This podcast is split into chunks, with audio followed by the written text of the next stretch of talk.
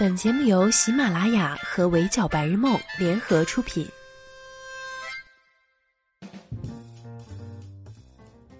闹钟只能叫你起床，我负责叫醒梦想。Hello，大家好，欢迎收听本期的 Madam 神侃娱乐圈，我是 Madam 九九。有没有吃到辛巴和张雨绮瓜的朋友呀？我可太好奇你们怎么看了。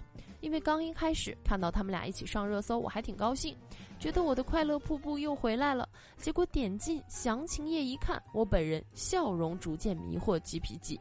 照顾到可能有不知道他俩发生过什么的宝宝们，Madam 先来介绍一下，张雨绮是谁？不用多说了吧？辛巴本名辛有志。快手头部网红，粉丝垂直且粘性高。虽然没有李佳琦和薇娅那么出圈，但他直播带货的业绩也很惊人。二零一九年的营业额高达一百一十亿人民币。曾经有人在他的直播间拉踩他和李佳琦，辛巴本人的回应是：他是为用户选产品做产品的，李佳琦是给品牌做推广的，他们根本就不是一路人，而且我的销量顶他十个。不玩快手或者不爱在直播上买东西的朋友，可能没怎么听过辛巴，但此人在网红圈的口碑其实相当不错。武汉疫情爆发期间，他还因为捐款额高达一点五亿而被不少人夸。两个多月以后，辛巴曾经和张雨绮合作过一场直播。那时候快手刚刚官宣张雨绮是自家代言人，还给她安排了一场直播带货的首秀，搭档就是快手的带货一哥辛巴。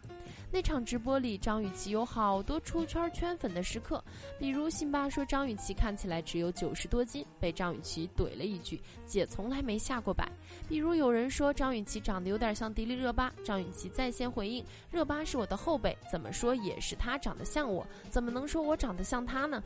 比如说自己在《乘风破浪的姐姐》上初舞台之所以选择粉红色的回忆，就是因为嫌人家原版的 MV 太难看，想着如果他在节目里表演这首歌，人家就会把它放进 MV 里。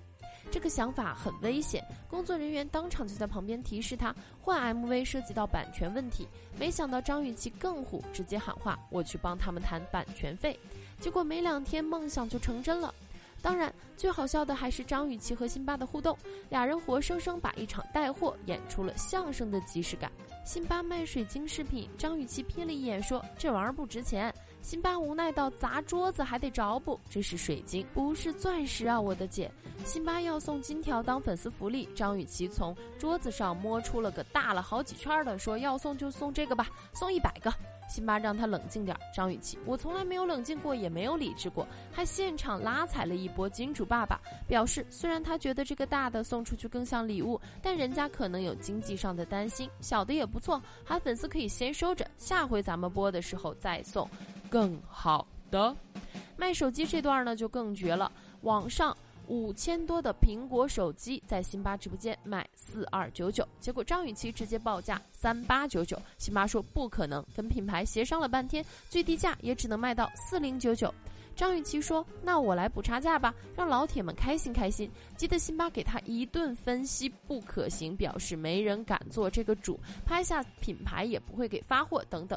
最后直接给张雨绮整得不耐烦了，捂住耳朵说了句：“你们男人年龄大了，真的很唠叨。”辛巴又是和品牌沟通，又是给张雨绮算账，说他执意要卖这么低的价的话，至少得补七百万。张雨绮七百万算什么？我有三百个亿。张雨绮不懂，他又没让品牌亏钱，说他自己会补差价，为什么还是不让卖？和辛巴 battle 了半天，最后来了句换手机吧，不卖它了，上华为。有一说一，这么手忙脚乱、意外不断的直播肯定是翻车了的。但翻车未必就是坏事儿。一来，两人当天的带货成绩高达二点三亿，平台和商家对此喜闻乐见；二来是两位当事人也有收益。辛巴在线崩溃大喊：“我控制不住张雨绮出圈了！”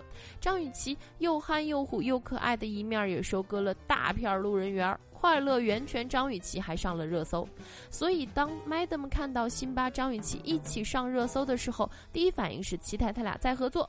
没想到这回等来的是暗戳戳的撕逼，源头恰恰是两个多月前那场被称为“快乐源泉”的直播。辛巴在直播里吐槽自己是补钱一哥，卖手机不仅不赚钱，还几次倒贴钱。第一次卖华为荣耀补了六百万，第二次卖华为荣耀补了一千八百万，跟张雨绮一起卖苹果手机补了一千二百万。当时就有人说张雨绮装大方、慷他人之慨、卖人设之类的。结果快手官方很快发了声明，称当天的补贴总额不超过六百万。快手官方与辛巴协商，从辛巴直播间下单的用户由辛巴补贴，从张雨绮直播间下单的用户由快手官方补贴。对此，张雨绮方不知情。另一个号呢，还感谢了辛巴的慷慨，说他面对平台方的临时调整，自掏腰包给粉丝在原本的福利上带来了更多的福利。再加上张雨绮工作室的声明表示，张雨绮严格按照提供的商品价格及方案完成了直播，具体补贴分配详情在活动前后均未被告知，以及直播前的商品预售图价格也标的是四问号九九。总结直播间最初的价格是四二九九，辛巴跟品牌方谈下了四零九九，粉丝到手价是三八九九。张雨绮方一直以为可以卖三八九九，但这个差价最终由快手和辛巴分别补贴给粉丝，张雨绮不用付。反正这个事儿吧，如果你站在辛巴的角度考虑，也能理解他为啥生气。毕竟，如果不是张雨绮坚持要卖三八九九，他完全可以不必贴补这么多钱。而且在直播间，他多次劝阻张雨绮，强调他们需要补差价，对方也表示了我有三百亿。辛巴无奈之下才同意低价成交，但对方之后没有任何表示，辛巴只能被迫补贴巨款，也难免会在直播里抱怨张雨绮只是随口一说，并没有给我钱，还对粉丝喊话。是我掏的钱，你们领的是我辛巴的人情。但如果站在张雨绮的角度考虑呢，也能理解为啥她本人、团队、粉丝都觉得委屈。一方面是这场直播已经过去两个多月了，不满意补贴问题可以早点提出解决，非得等到现在旧事重提，还不私下协商解决，而是直接在公众平台上吐槽，很容易被吐槽 low 和蹭热度。另一方面是张雨绮方和官方沟通过的价格就是三八九九，他没准还觉得当时压价是在配合辛巴表演砍价，最终大家达成一致，刺激粉丝消费呢？怎么回头你反倒 diss 上我了？所以才会在微博上发自拍，配文眼光不好。了解张雨绮的朋友都能立刻 get 到他那个我看男人眼光不好的梗。辛巴本人倒是没说什么，倒是辛巴老婆点赞了快手感谢辛巴慷慨的微博。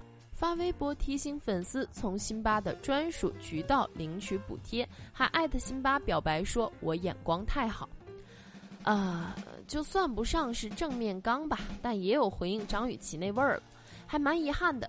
这个梁子一旦结下了，想看这对快乐瀑布再次合体直播，大概是没啥希望了。不过说实话，一边是自己请来的代言人，一边是平台一哥，快手虽然为难，但辛巴和张雨绮其实不太可能撕到明面上，反而是网友还在这真情实感的要辩论出个谁对谁错。有为辛巴抱不平的，觉得他不管补贴了多少钱，那总是掏钱了的，全程没有对不起谁，到头来还要被骂、被内涵，真的无语。而且张雨绮在直播间里明确说了她自己补差价，结果回头工作室就说不知情，这不合理。有替张雨绮委屈的，觉得辛巴要是真坚持原则，不想补贴，那直播的时候就该坚持不改价。反正是他自己的直播间，改不改价都是他的工作人员说了算。而且借着这事儿出名了，还要反咬张雨绮，过了那么久了还要蹭热度，真的 low。怎么说呢？Madam 觉得这事儿啊，说白了其实就是沟通不到位。但凡快手提前把两边的价格谈到位，都不会出现这种情况。网友们非要搞清楚谁对谁错，八成只会陷入罗生门，真的完全没必要。吃瓜虽然快乐，我们更该看到这场直播这行的水有多深。